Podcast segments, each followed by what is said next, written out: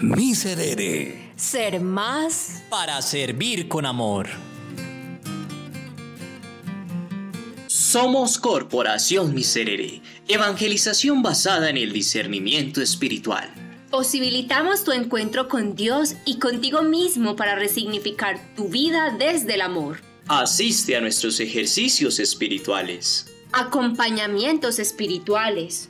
Formaciones sobre la espiritualidad y el ser. Visítanos. Soymiserere.org.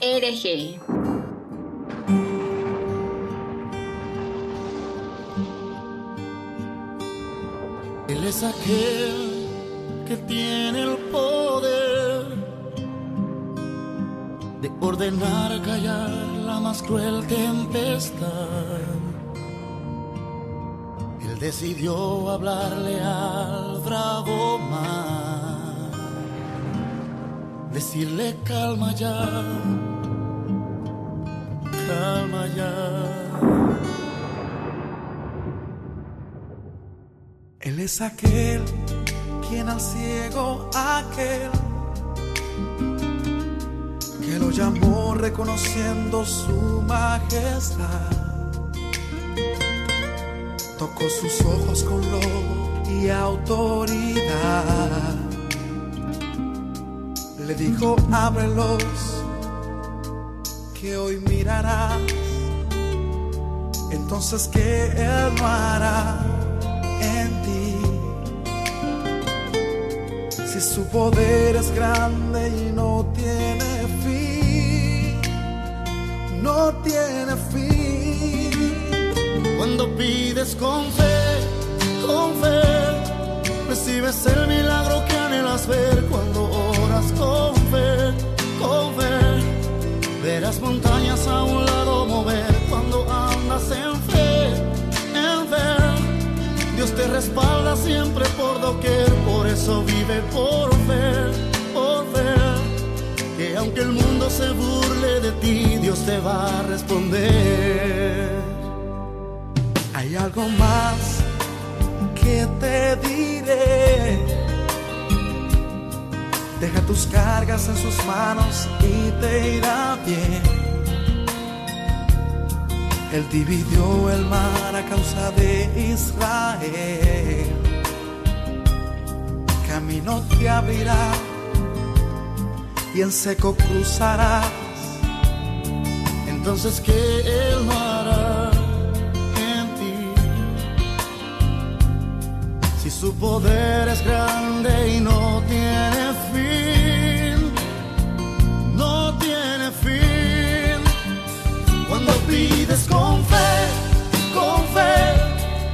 recibes el milagro que anhelas ver. Cuando oras con fe, con fe, verás montañas a un lado mover. Cuando hablas en fe, en fe, Dios te respalda siempre por doquier. Por eso vive por fe, por fe, que aunque el mundo se burle de ti, Dios te va a responder.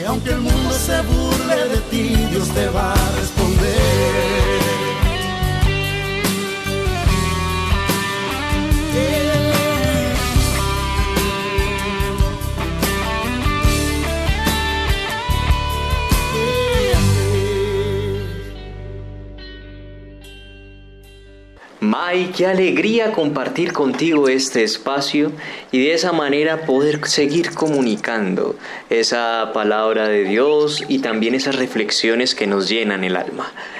Así como lo decía la canción, cuando nosotros pedimos con fe, cuando nosotros oramos con fe, podamos, podemos obtener ese milagro que queremos ver.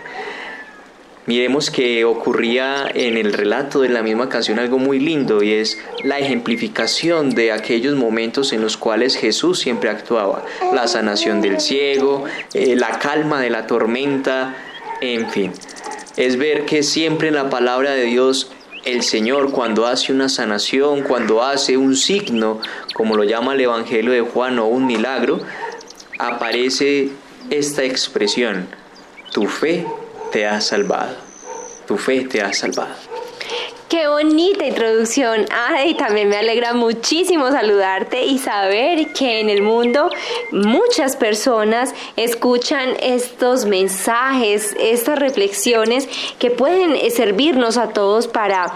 Em, preguntarnos, confrontarnos en nuestra vida y especialmente eh, revisar cómo estamos en el tema de la fe, porque recordemos como lo anunciamos en nuestro podcast pasado que durante unas eh, cuantos programas vamos justamente a tratar sobre las tres virtudes teologales, la fe, la esperanza y la caridad. Pues hoy le damos entonces el paso a la primera de ellas, la fe.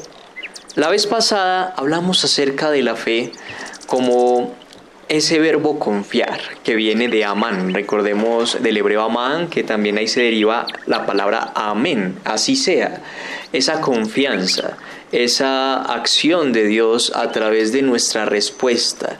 Pero Consideramos importantísimo, Mai, que antes de entrar en profundidad con este tema, invoquemos la presencia de la tercera persona de la Santísima Trinidad, la invocación del Espíritu Santo, ese Espíritu de Dios que nos llena, que nos colma, que nos abre el entendimiento, que nos ejercita la voluntad y también nos ayuda en nuestra memoria a recordar cuál es esa acción que Dios quiere en nuestra vida.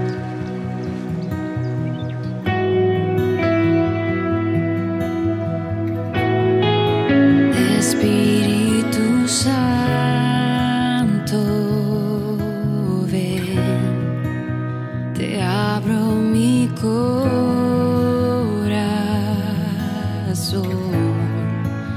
desciende con tu poder, enciende en mí el fuego de tu amor, Espíritu Santo.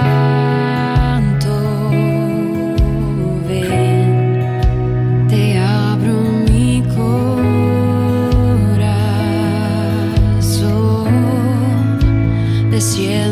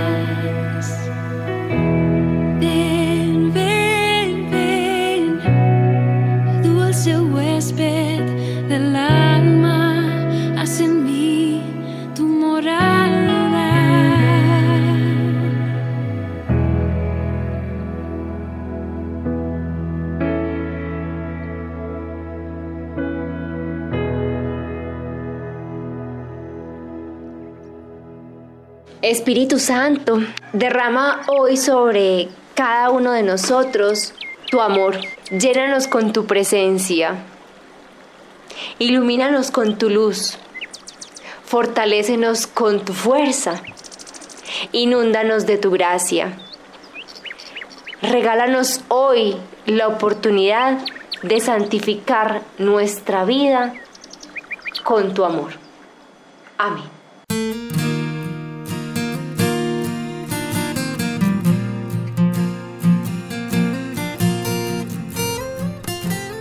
Muy bien, y después de haber invocado la presencia de ese Espíritu Santo que nos mueve, que nos llena, hay una frase de vida para poder dar inicio a este tema de hoy, para poder introducirnos en la fe. Y esa frase es la siguiente. Creo para entender y entiendo para creer. Nada más y nada menos que de un súper santazo que es San Agustín. Ade, desde la filosofía, la teología, todo esto que tanto te ha gustado en, el trayecto de tu vida, estudiar, eh, digamos, reflexionar, ¿qué te dice a ti esa frase? May, la verdad es que esta frase ha sido una parte insigne en mi vida no solamente desde lo que decía el autor, sino también desde lo que ha significado en mi proceso de fe cristiana porque esta toca dos ejes fundamentales, la razón y la fe. Está muy relacionada con aquella frase de, San Juan Pablo II en la encíclica Fides et Ratio, Fe y Razón, donde decía eh, que la fe y la razón son dos alas para poder llegar al cielo. Pues unos siglos, que unos siglos, muchísimos siglos antes, San Agustín intentaba dar explicación a lo mismo. El creer para entender es el tener fe para poder comprender ese misterio que Dios tiene que revelarnos, porque nosotros no conocemos a Dios únicamente por voluntad, sino que es Dios mismo el que se revela a nosotros y de esa manera nosotros podemos en el interior comprender cuál es su designio de amor. Pero no basta con eso. Por eso es que entiendo para creer. Y de allí viene la importancia de estudiar, de razonar, de preguntarse, de preguntarse a sí mismo, de preguntarle a Dios, porque es un ser vivo, no es que sea una pared que no escucha o un ídolo que no tiene ojos, que no tiene orejas, no, es un ser existente. Por eso le preguntamos a Él, ¿qué sucede con nuestra vida, Señor? No comprendo, no entiendo, eh, ¿qué me quieres decir realmente? Por eso hay un diálogo, no es un monólogo el que nosotros hacemos cuando oramos, sino que es un diálogo. Entonces cuando yo digo, entiendo para creer es que estudio, no solamente desde la teología, sino desde la palabra de vida que la Sagrada Escritura, procurando comprender qué es lo que realmente quería decir ese autor sagrado y de esa manera abrirme a la fe para que Dios me hable. Con la razón yo comprendo lo que Dios dice. Con la fe yo creo lo que Dios dice.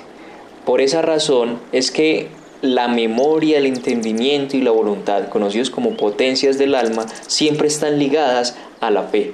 No puedo tener una fe madura si no razono, y no puedo razonar coherentemente y de forma madura si no tengo fe. Wow, preciosísimo, preciosísimo lo que nos acabas de compartir y bueno, y qué rico que todos eh, nuestros oyentes vayan también eh, pensando cómo ha sido eh, durante su proceso de vida su entendimiento, su fe en relación a Dios.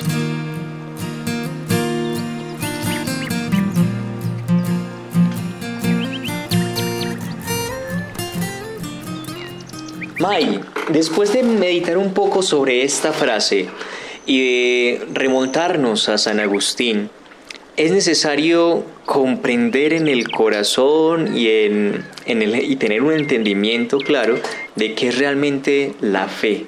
Por eso vamos a irnos en este momento para la siguiente sección.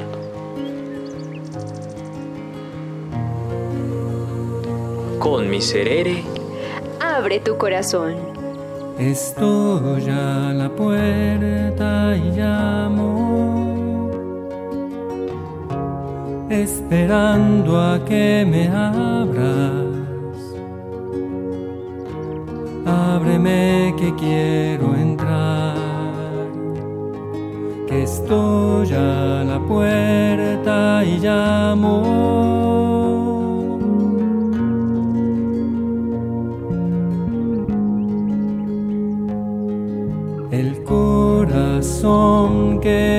dado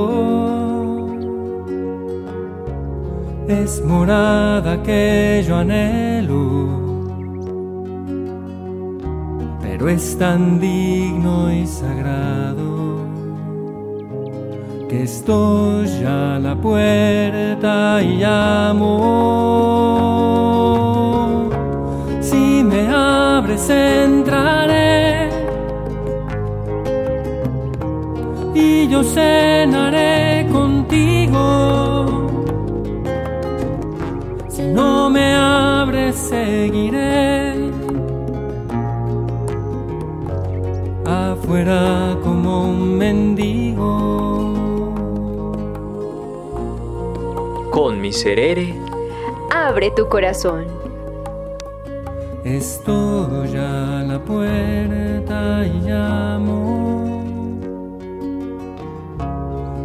Esperando a que me abras. Ábreme que quiero entrar que estoy a la puerta y llamo.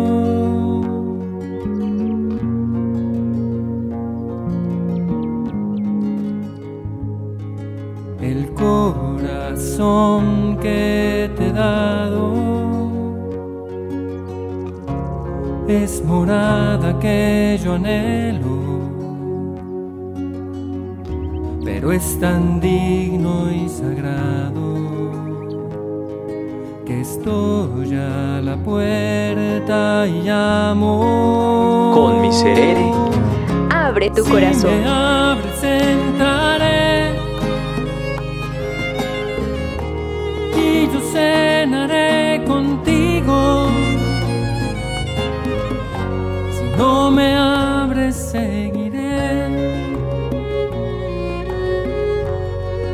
afuera como un mendigo. llamando, llamando, llamando.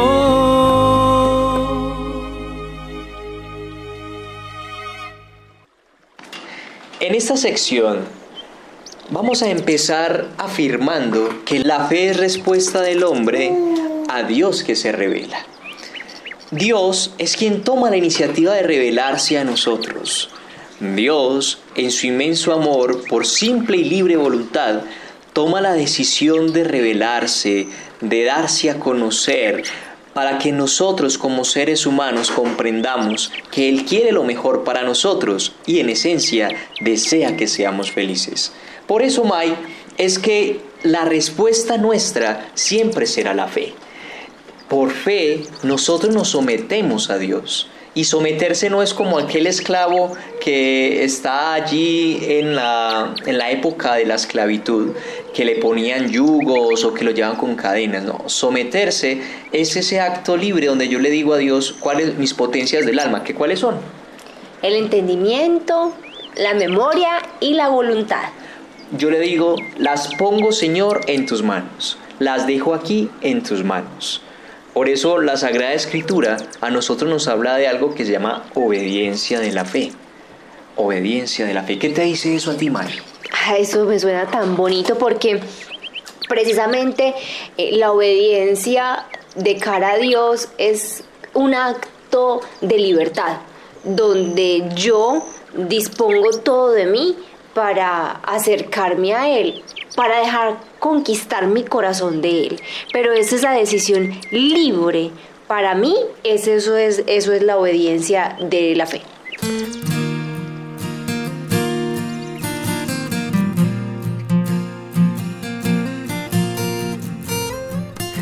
May, pero recuerda que nosotros como seres humanos tendemos a ser contingentes, es decir, a ser cambiantes. ¿Y eso qué significa? Que así como yo hoy puedo decirle a Dios, quiero entregarte plenamente mi vida, de igual manera también le puedo decir mañana, ya no quiero nada contigo, porque tendemos a cambiar. Entonces, si la obediencia a la fe es, como tú dices, entregarle toda mi voluntad, todo lo que soy a Él, ¿cómo lidiar con eso? De los cambios constantes que tenemos a medida de las experiencias que vamos viviendo en nuestra vida. Pues yo creo que ahí lo voy a, relacionar también con algo que acabas de mencionar y José Miguel también está hablando aquí, él está participando y haciendo el podcast con nosotros como lo pueden escuchar. Él está acerca del tema de la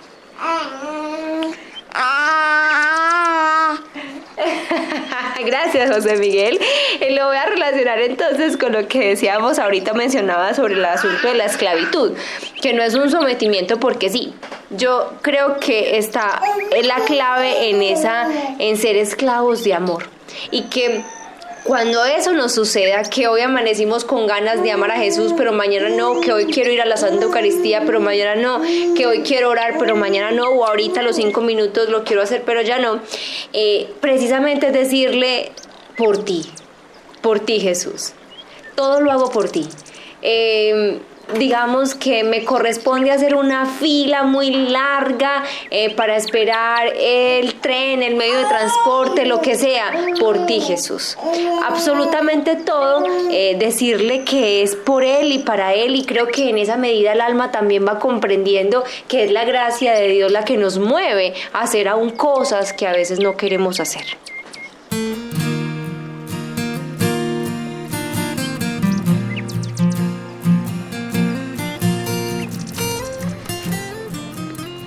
Me quedo sin palabras. La verdad, ese silencio es porque me quedo sin palabras y es real. Es el darnos cuenta que la fe es algo cotidiano en nuestra vida. Cabe resaltar, May, también que la obediencia a la fe en la Sagrada Escritura concretamente viene de la palabra latina audire. Audire significa escuchar. Por eso la escucha siempre se relaciona con la obediencia. Solamente cuando yo escucho, no oigo, porque hay una gran distinción entre oír y escuchar. Yo oigo para responder, pero escucho para entender. Entonces, cuando realmente escuchamos a la persona, procuramos entender qué es lo que la persona quiere transmitirnos. Cuando nosotros la oímos, en realidad no le prestamos ni cinco de atención o como dirías tú, ni pito de atención, ¿cierto? ni porro. me entra por uno y me sale por el otro, como dicen las abuelitas. Por esa razón, Mai, es que cuando nosotros escuchamos, podemos comprender realmente qué es lo que debemos hacer. San Ignacio de Loyola, en sus ejercicios espirituales, de hecho, nos narra a nosotros tres tipos de obediencia, desde la más imperfecta a la más perfecta. Nos dice que la obediencia más imperfecta es aquella obediencia por ejecución, donde yo escucho lo que, lo que tengo que hacer y lo hago simplemente, pero no comprendo ni tampoco quiero hacerlo.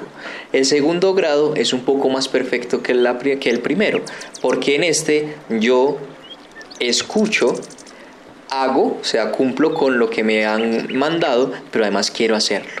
O sea, lo ejecuto, pero quiero también ejecutarlo. Y el grado más perfecto que yo tengo es cuando yo hago lo que me piden, quiero hacerlo y comprendo por qué me lo están pidiendo.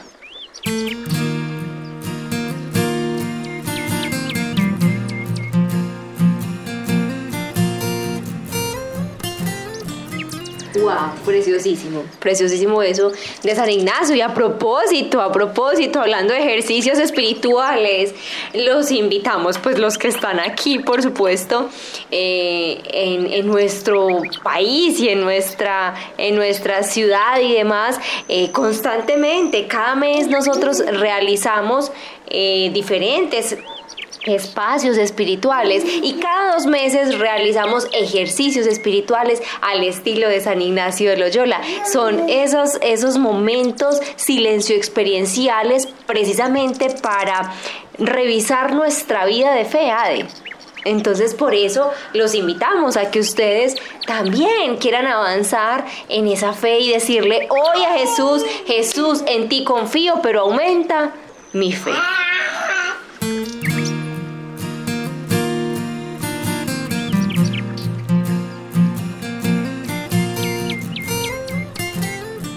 Bueno, Mike, ese paréntesis estuvo magnífico. Por esa razón es que San Ignacio, como te lo decía, en ese último tipo de obediencia nos enseña que debemos de ejecutar, querer ejecutarlo y comprender. Y allí es donde nace realmente la obediencia. Ahí es donde se da realmente la respuesta de fe. Porque muchas veces nosotros vemos la invitación que Dios nos hace a vivir en el amor, a buscar siempre su voluntad como una imposición. Entonces, ah, no es que yo no voy a hacer lo que Dios me pide porque es que Él me lo impone, es lo que Él quiere, pero no es lo que yo quiero, no es lo que yo deseo. Cuando yo tengo ese tipo de pensamiento, no estoy comprendiendo realmente la esencia de la fe. La fe es una respuesta a ese amor que Él me da y en esa respuesta yo quiero seguir su voluntad, yo ejecuto su voluntad o al menos lucho por hacerlo, pero además entiendo que Él me lo pide por amor, porque eso me quiere hacer feliz. Y allí es donde viene un modelo perfecto, la Virgen María. María Santísima tiene un ejemplo de fe inigualable y también súper significativo por una razón sencilla, es que desde el mismo momento de la anunciación, ella le pregunta a Dios, Señor, ¿cómo será esto si yo no conozco varón? ¿Cómo? O sea, es imposible que una mujer virgen quede en embarazo, May. A mí llega y me hubieses dicho tú, no, es que a mí me embarazó el Espíritu Santo de José Miguel. Yo como que, eso pasó una vez en la vida, ¿cierto? Y fue con Nuestra Señora. Una vez en la historia de la salvación. Y fue con Nuestra Señora. Porque es algo imposible. Realmente eh, ella le dice eso y por eso le pregunta, mira, ella no simplemente dice, sí señor, aquí estoy, yo voy a hacerlo, sino que le dice, no lo comprendo, quiero entender qué es lo que pasa. ¿Y cuál es la respuesta del ángel ante eso? El Espíritu Santo te cubrirá con su sombra y la gracia del Altísimo descenderá sobre ti. Por eso en tu vientre se concebirá el Emanuel, el Dios con nosotros. Y ahí es donde viene su hermosa respuesta. ¿Qué, qué es lo que dice? He aquí, la esclava del Señor, hágase en mí según tu palabra. Entonces, ¿cómo la Santísima Virgen María tiene ese acto tan bonito de fe al saber que lo que para ella humanamente era imposible, para Dios era posible?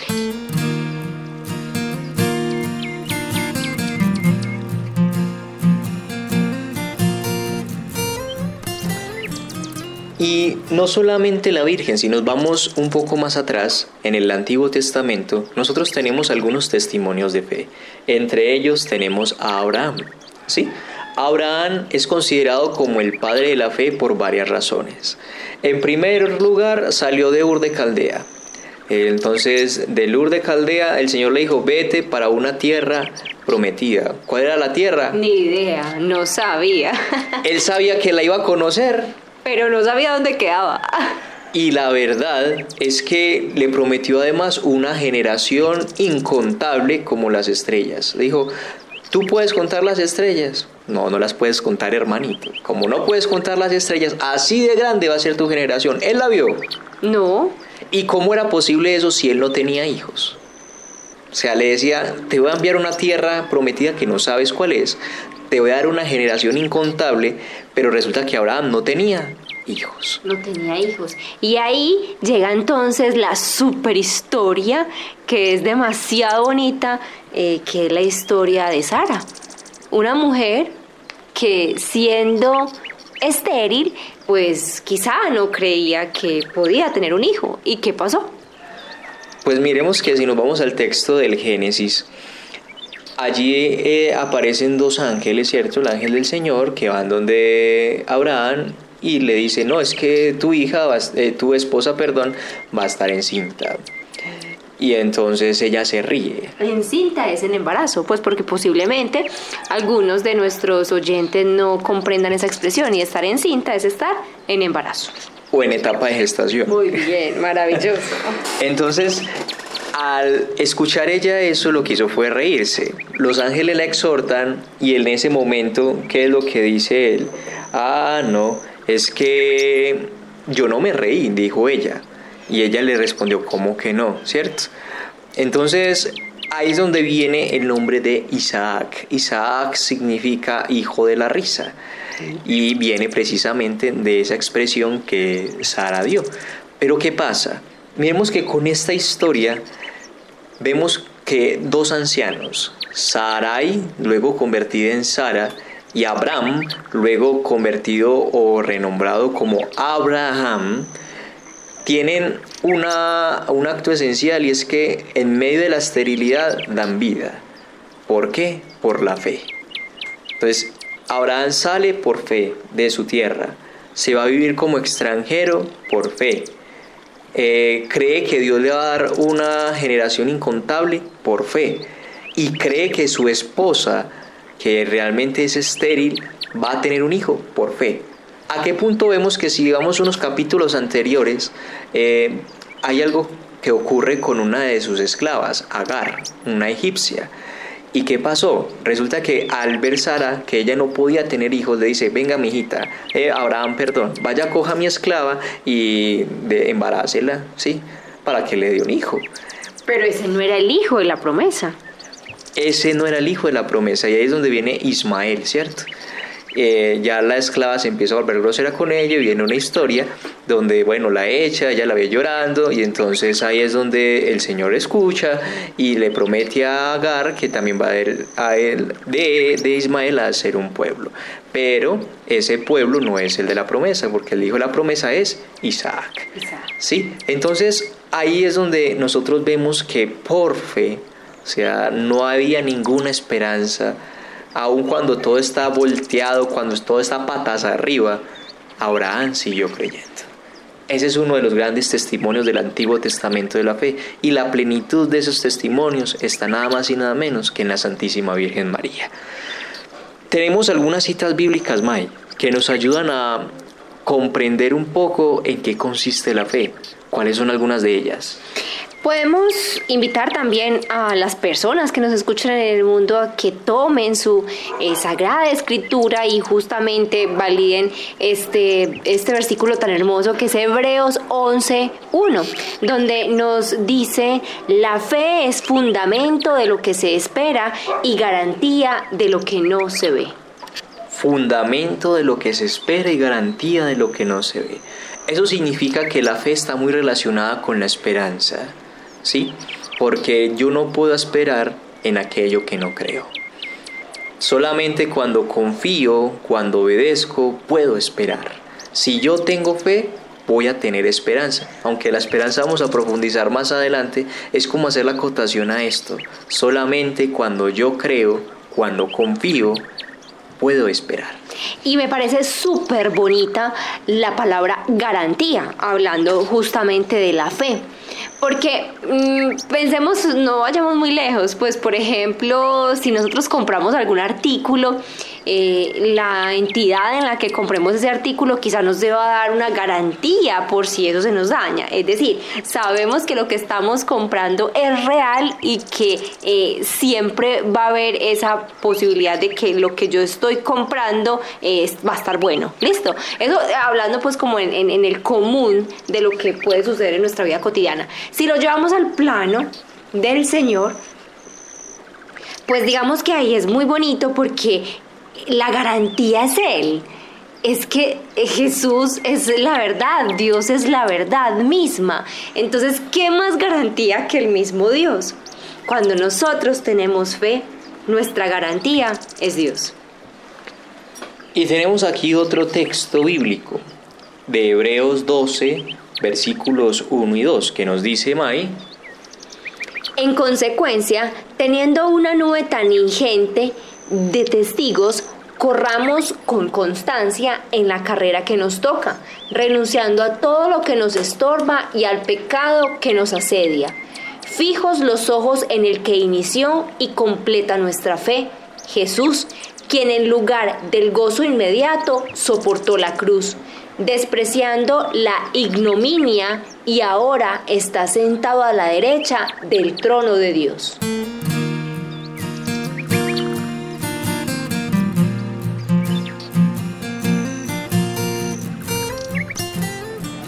Uy, pero qué cosa tan interesante lo que nos dice la carta a los hebreos, porque nos dice que es importantísimo tener los ojos fijos en Jesús, fijos en el Maestro, ya que en lugar del gozo, en lugar de el honor, del poder, prefirió qué? La cruz, despreciándolo todo para poder gozar de esa presencia eterna.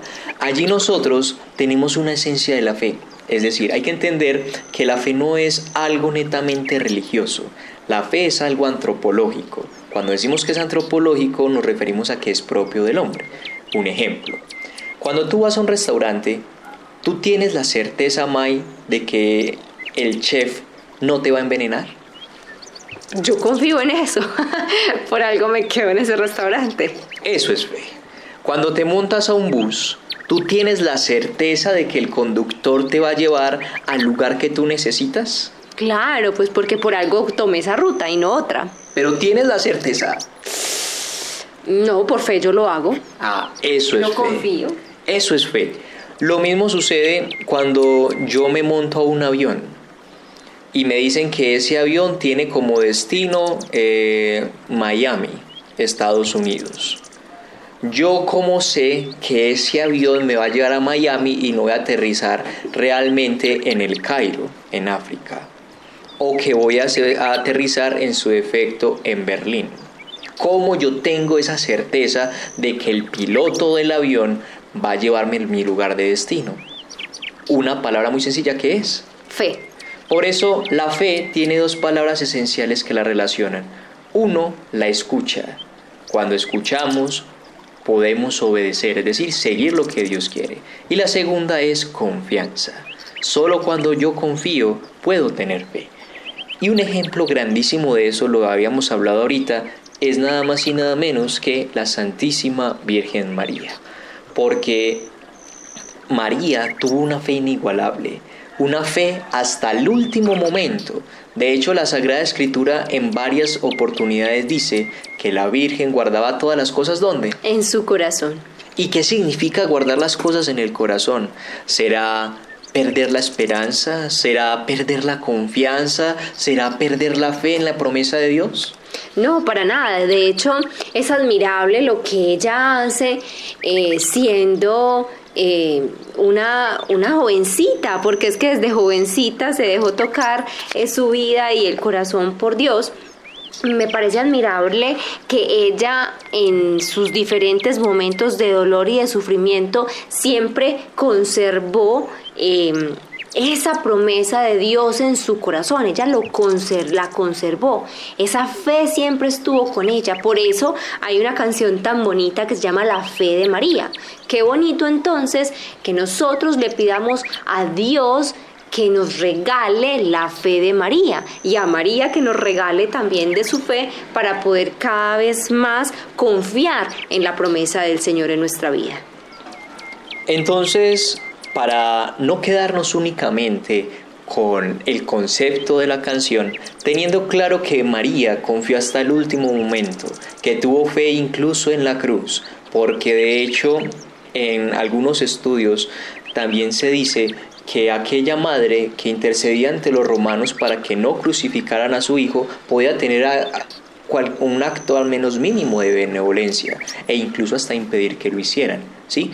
Pero María confió y se quedó en silencio, entregándolo todo, porque ella sabía que aunque no comprendía todo, aunque no lo entendía todo, Dios siempre es fiel, siempre guarda su alianza y su palabra es eterna para siempre.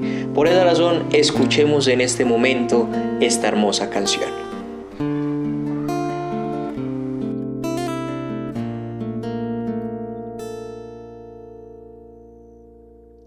Hubiese pasado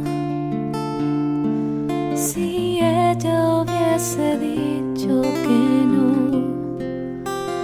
o ignorado o dilatado el anuncio de tu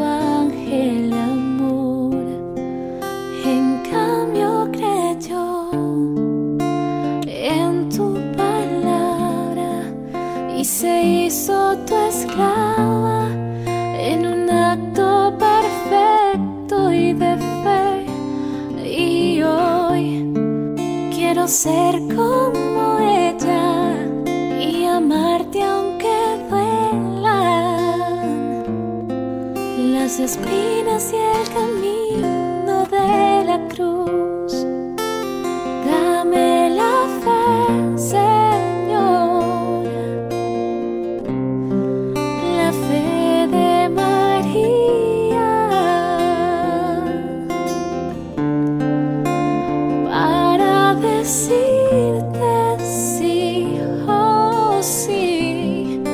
Un sí sin.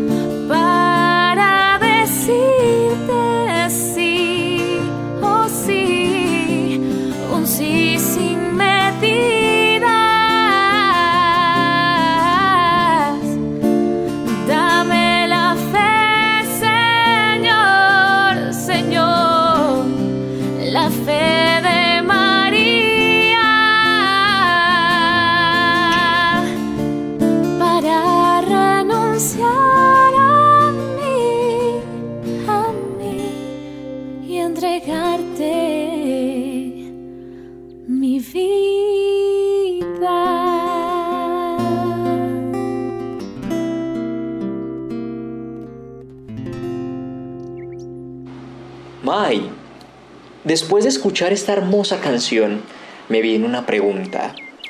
Según aquella afirmación que dice San Pablo en la carta a los filipenses, yo sé en quién he puesto mi confianza.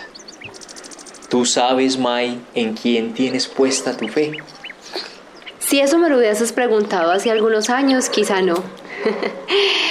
Hoy, por la gracia de Dios, tengo mi fe puesta en Él, porque Él es quien me mueve, Él es quien me inspira, Él es quien me motiva.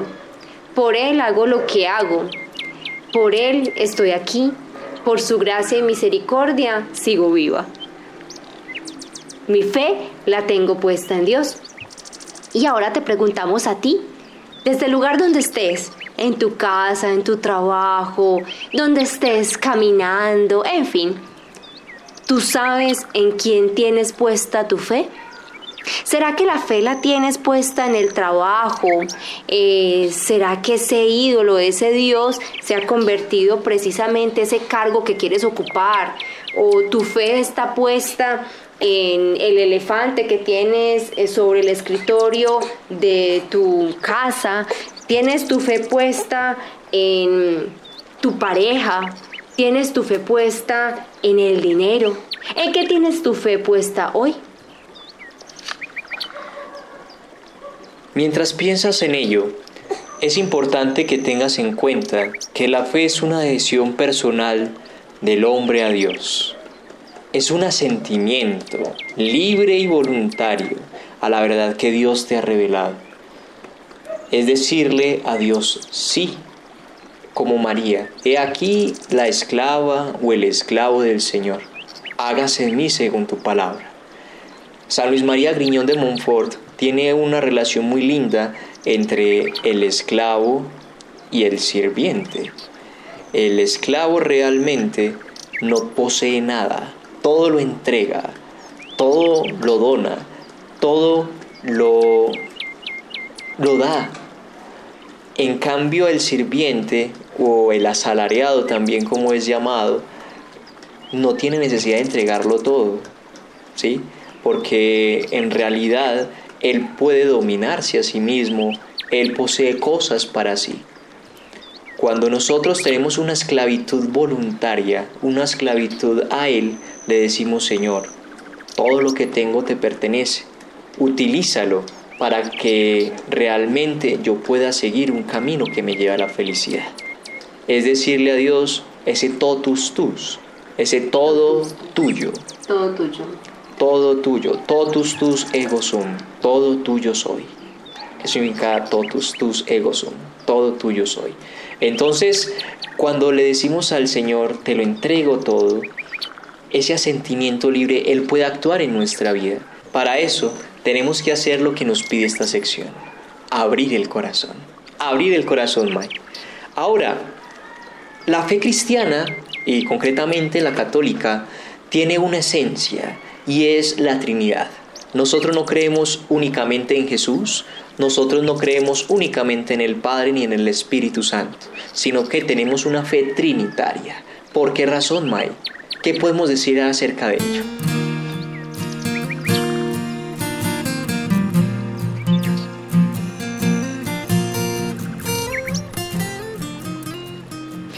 Pues precisamente en fe, en fe creemos en, en ello, en el Dios uno y trino.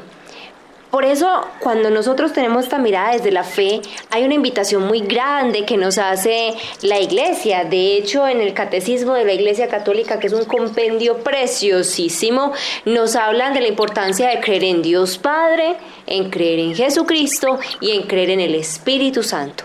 Pues porque creer en Dios eh, nos lleva a reconocerlo a Él como el creador del mundo. Y ahora bien, Él no lo hizo, él no, eso, eso no lo podemos hablar solamente en pasado, porque Él sigue creando en nosotros y a través de nosotros.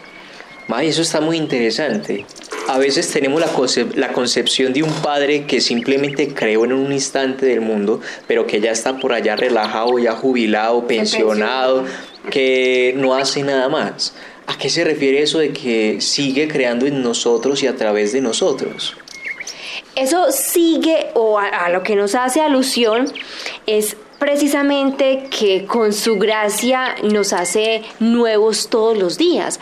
Es decir, Claro, Él nos creó cuando estábamos en el vientrecito de nuestra madre y demás, ya tenemos X cantidad de años, pero si lo llevamos al plano de lo espiritual, Él sigue haciendo obra en nuestro espíritu porque cada vez que nosotros le damos la entrada en nuestra vida, pues Él hace maravillas. Él hace maravillas, Él hace proezas con su brazo. Es lo que hace en nuestra vida eh, Dios al crearnos todos los días y por eso hay que hacerle una petición a es que nos haga hombres nuevos todos los días. Él sigue creando, pero en la medida en que lo dejemos crear.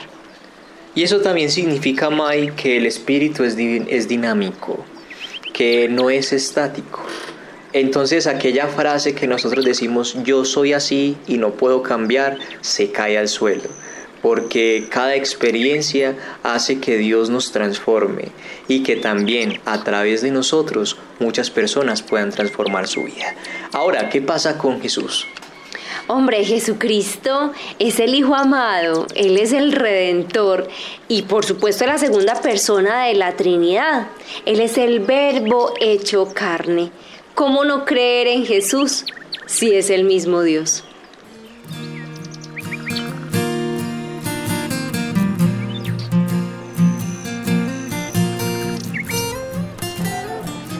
Oh, me recuerda esa canción. ¿Cómo no creer en Dios?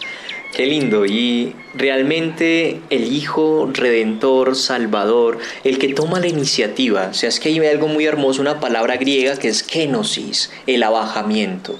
Dios toma la decisión de abajarse para hacerse hombre como nosotros, para poder estar con nosotros. De hecho, lo dice también el himno de los filipenses, donde Él, siendo de condición divina, no hizo alarde de Dios, sino que al contrario se anonadó a sí mismo y se hizo hombre hasta una muerte incluso de cruz.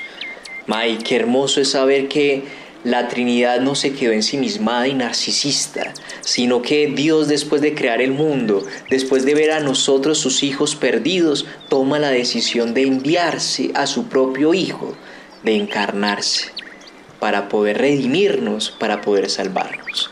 Y ahí es donde tiene una acción importantísima el Espíritu Santo.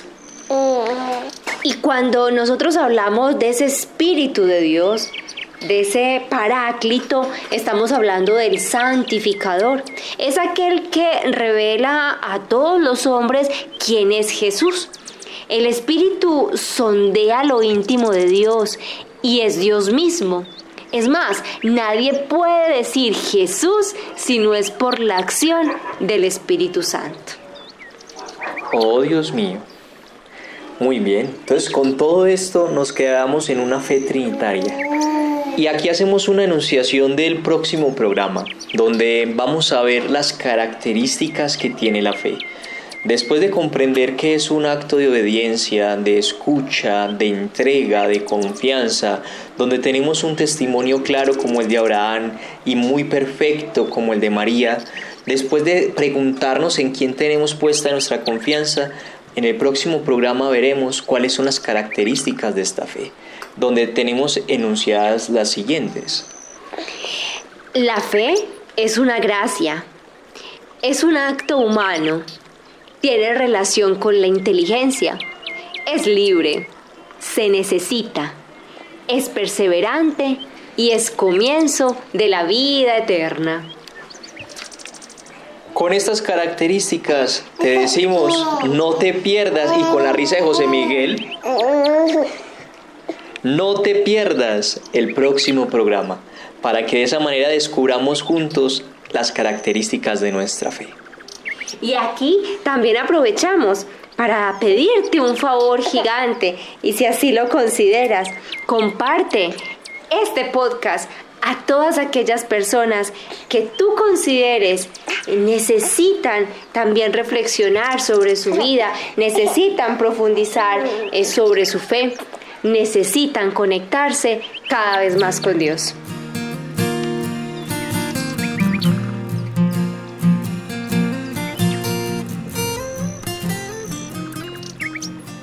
May, después de mirar un poco la teoría acerca de la fe, en esta sección a mí también, a ti también te ha pasado que hay momentos críticos donde piensas que no hay ninguna esperanza y de repente Dios pone su mano.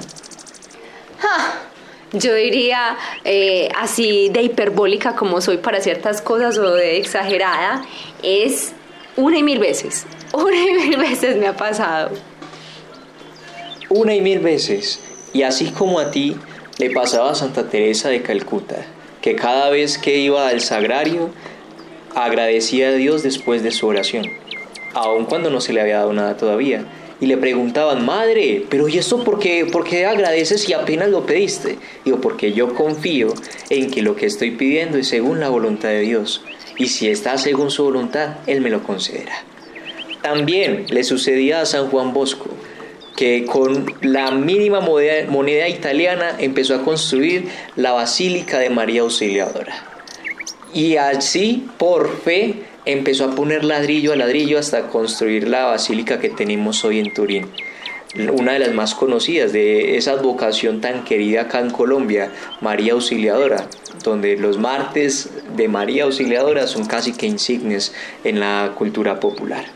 Y finalmente le pasó también a Santa Mónica, que ella por 15 años, algunos decían 31, bueno, en realidad eran 15 años, oró por su hijo Agustín para que se convirtiera teniendo fe en aquellas palabras que le dijo aquel obispo Ambrosio. Un hijo de tantas lágrimas no puede perderse. Entonces, Así, May, como a ti te ha pasado una y mil veces, como le pasó a estos santos, a mí también, nos sucede a todos. Realmente que hay instantes y situaciones de fe donde nos vemos casi que al borde de tirar la toalla y Dios siempre sale a nuestro encuentro. Ahí quisiera recordar aquella frase que tanto nos unió a nosotros. ¿Cuál es? Dios no gasta afanes. Pero siempre llega a tiempo. ¿Y para eso qué necesitamos? Fe. ¿Y Mucha por fe. qué? ¿Y por qué fe? ¿Y por qué fe? Porque la fe mueve montañas.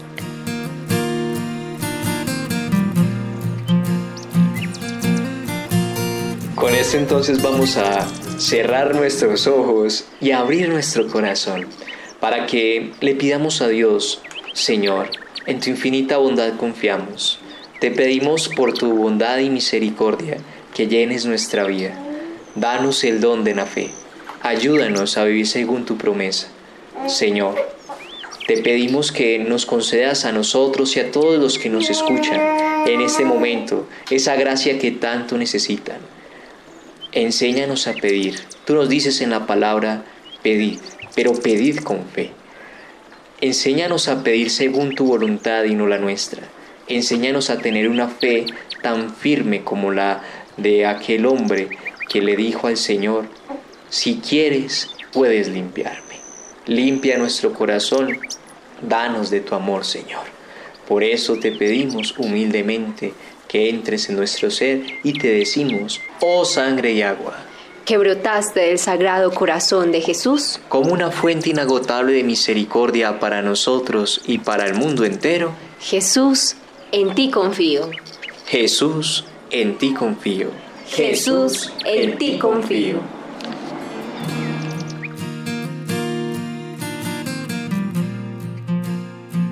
Miserere Ser más para servir con amor.